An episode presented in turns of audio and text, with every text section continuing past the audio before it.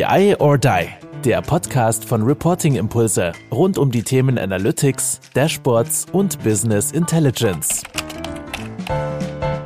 Hallo Oliver, guten Tag. Hallo Andreas. Also wir machen, jetzt, wir machen jetzt hier folgendes. Ich, ich stelle mir gerade vor, ich muss ein kurz Recap machen. Also ich stelle mir gerade so vor, Oliver, wir hätten damals unseren Eltern gesagt, so, wir Mhm. studieren BWL ne, oder Volkswirtschaftslehre oder so, dann werden wir Wirtschaftsprüfer und machen dann ad hoc in Excel-S-Verweise für den Kunden. So, ne? Ja. Da, ich bin ganz froh, dass das anders gelaufen ist Aber bei uns.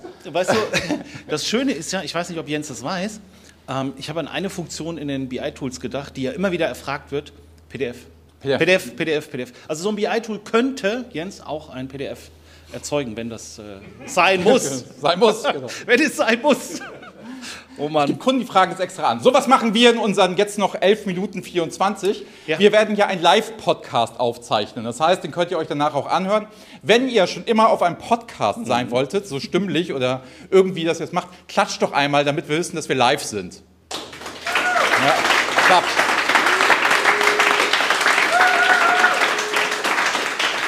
So, Oliver, Großartig, ich freue mich, du bist großartig, heute im BI or großartig. Die ähm, Podcast. Wir sind stehen in der Hafen City. Ne? Ja. Was verbindest du mit der Hafen City ganz persönlich? Also du meinst, ich soll es jetzt nochmal erzählen, Ja. weil ich es euch heute schon den ganzen Tag erzählt habe? Genau.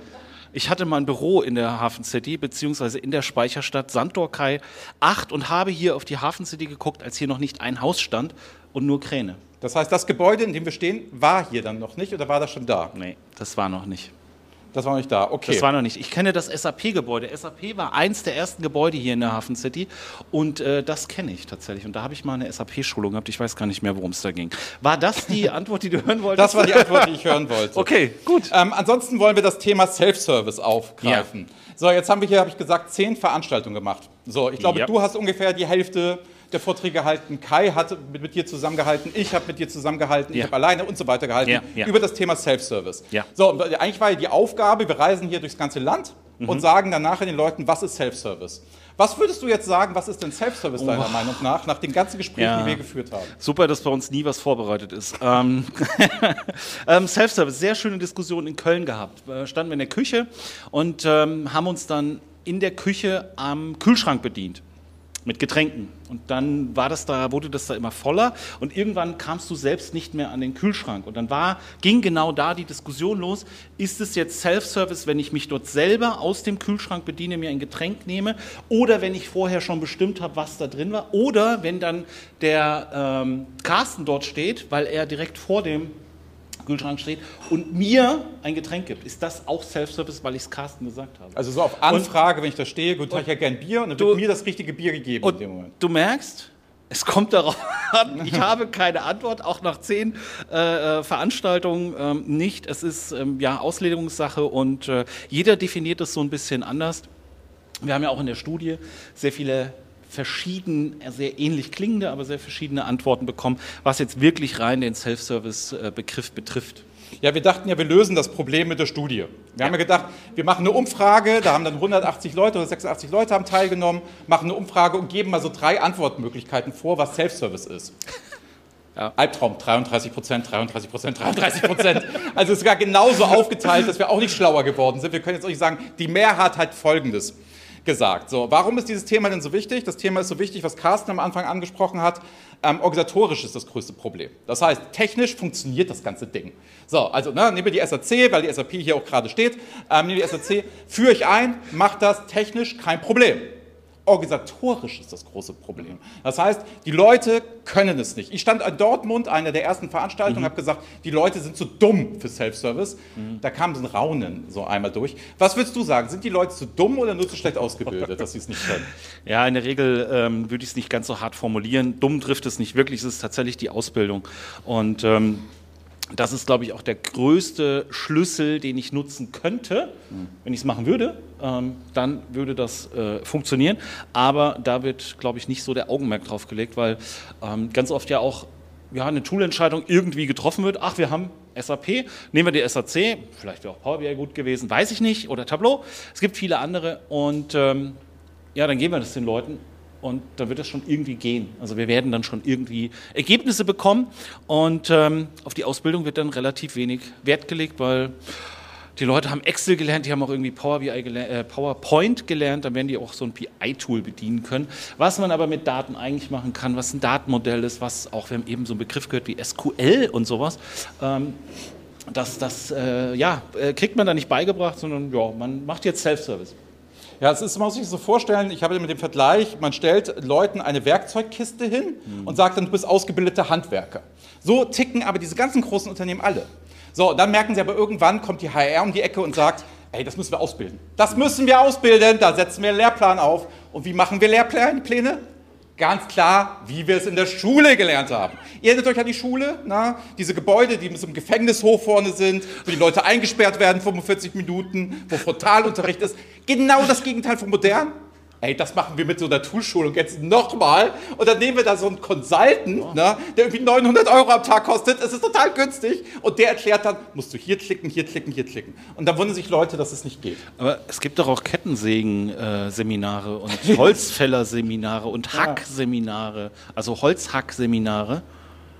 Aber du hast recht mit den Werkzeugkisten, ähm, weil du bist dann an ein bestimmtes Tool rangeführt, nämlich an die Kettensäge. Und der, der, der, der Kettensägenmeister oder die Kettensägenmeisterin zeigt dir dann, wie du mit so einer Stiel äh, High-Performance-Säge vernünftig das Holz klein sägst. Und ähm, ja, nicht irgendwie die Hecke um die Ecke. Hecke um die Ecke. Und ich glaube, jeder Handwerker wird dem auch recht geben, dass die meisten Sachen nicht in ihrer Schulzeit gelernt haben, nicht in dieser Berufsschulzeit, nicht am Ausbildungstisch, sondern auf den drei Jahren, wo sie mit auf der Baustelle waren und angefasst haben, mhm. wo sie von dem Meister begleitet wurden, wo sie sich ausgetauscht haben mit anderen Lehrlingen zusammen. Man weiß doch, dass die deutsche Ausbildung so funktioniert. Das sind Lehrberufe. Das machen wir nicht. Wir sagen acht Stunden, setz dich in so einen stickigen Raum im Großkonzern, da kommt einer und erklärt dir das. Ja. Na, anstatt zu sagen, wir legen das länger und dann, wenn die Probleme auftauchen, arbeite damit, sei im Doing, mach dein Meisterstück. Und dann gucken wir zusammen drauf und dann können wir dir helfen und dann kann man ja auch einen Preis noch ausloten. Ja. Aber die Leute machen dasselbe wie in der Schule. Ja. So, und jetzt einmal Hand hoch, das ist eine doofe Podcast, ne? Ja. aber einmal Hand hoch. Na? Wer ist gerne zur Schule gegangen? Eins, zwei, drei, vier, fünf, sechs, sieben. merkst du, das sind die ganzen ja, Wirtschafts-, das, das sind jetzt, die ganzen Aber die kamen auch, die haben auch alle erstmal geguckt, wer die Hand hoch macht und dann haben wir gedacht, so, ach, mache ich auch noch die Hand hoch. Ähm, Nein, also fairerweise muss man sagen, es kann funktionieren, ne? ja. so einen Impuls zu kriegen, man kann so eine Toolschulung kriegen, wenn man sich dann dahinter klemmt. Das ist so ein bisschen wie Fitnessstudio ah, ich will abnehmen, dann muss ich aber auch nachher einmal es beigebracht kriegen, wie gehen die Maschinen im Fitnessstudio und muss da regelmäßig hinlaufen. Wenn ich das gut kann, dann funktioniert ja auch acht Stunden einmal etc. Die meisten Leute, wenn sie aber dahin gehen wollen, fitter werden, gesünder werden wollen, müssen kontinuierliche Betreuung haben. Andreas, das ist ein gute, gutes Beispiel, weißt du, was mir da einfällt? Wie ist es denn mit dem, mit dem Abwarten? Also ich bin gerade bei dem, bei dem Kettensägen-Seminar. Ja. Stell dir mal vor, du würdest jetzt abwarten, bis die Bäume gewachsen sind, bis sie hoch genug sind, dass du sie endlich ah. fällen kannst. Ähm, wie ist es denn mit Abwarten? Also warten wir erst mal ab oder wie machen wir es denn jetzt eigentlich? Wir schaffen ah, BI-Tool an, äh, beschäftigen wir uns jetzt mit der Ausbildung und der Visualisierung oder, oder äh, müssen wir erst mal abwarten? Ich glaube, das ist ein spannendes Thema. Ne? Also oft werden wir ja gefragt, wann ist der richtige Zeitpunkt mhm. für Self-Service? Wann soll ich das ansetzen? Wann bilde ich die Mitarbeiter aus?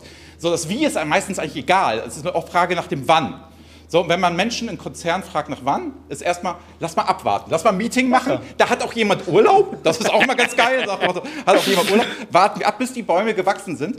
Und wenn man, und die Frage bei Kai, um Kai zu zitieren, den anderen Geschäftspartner von uns, der sagt immer, in dem Moment, wenn du die Frage stellst, soll ich Self-Service machen? Soll ich ein Dashboard machen?